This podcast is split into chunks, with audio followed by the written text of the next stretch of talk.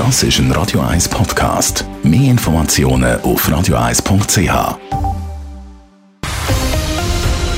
Radio 1 Thema. Es ist eigentlich ein Tabu, dass man Leute entlässt, die zum Teil schon extrem lange in einer Firma arbeiten und vom Alter her eher natürlich ein bisschen älter sind. Aber gemäss dem Arbeitsmarktbarometer von Randstadt ist das Tabu gefallen. Der Adrian Sutter berichtet. Gut 40 Prozent von allen Kündigungen sind im letzten Jahr in der Schweiz an Leute gegangen, die älter sind als 50. Noch vor einem Jahr sind es 10 Prozent weniger gewesen. Beim Verband für Menschen ohne Arbeit im Alter macht man sich Sorgen. Heidi Jos ist Geschäftsführerin von Avenir 50 Plus. Sie befürchtet, dass die Tendenz noch weiter steigt. Das ist verheerend. Auch wenn man als Einzelschicksal denkt von diesen Menschen. Auf der einen Seite sieht man ja zwar, dass sie aufgrund vom Fachkräftemangel wieder ein bisschen besser oder schneller integriert werden, aber sie werden immer noch weniger schnell in, äh, integriert wieder als der Durchschnitt.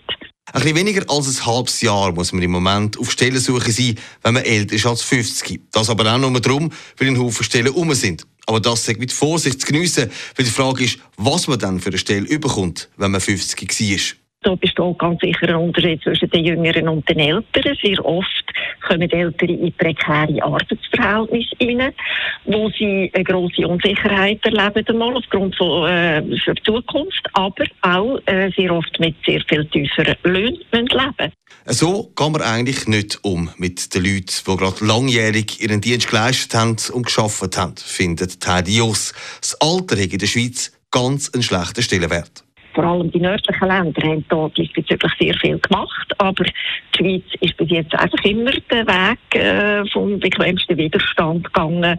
Man hat, wenn man etwas zu wenig gehabt hat, hat man es aus dem Ausland einfach importiert, oder? Und jetzt merkt man, dass es nicht mehr ganz so einfach ist.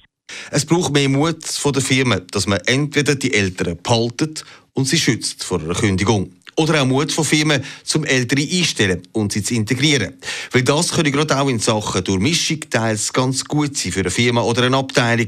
Und wenn das alles nichts bringt, müssen wir auch über einen gesetzlichen Kündigungsschutz diskutieren. Adrian Sutter, Radio 1. Radio 1 Thema. Jederzeit zum Nachlesen als Podcast auf radio1.ch.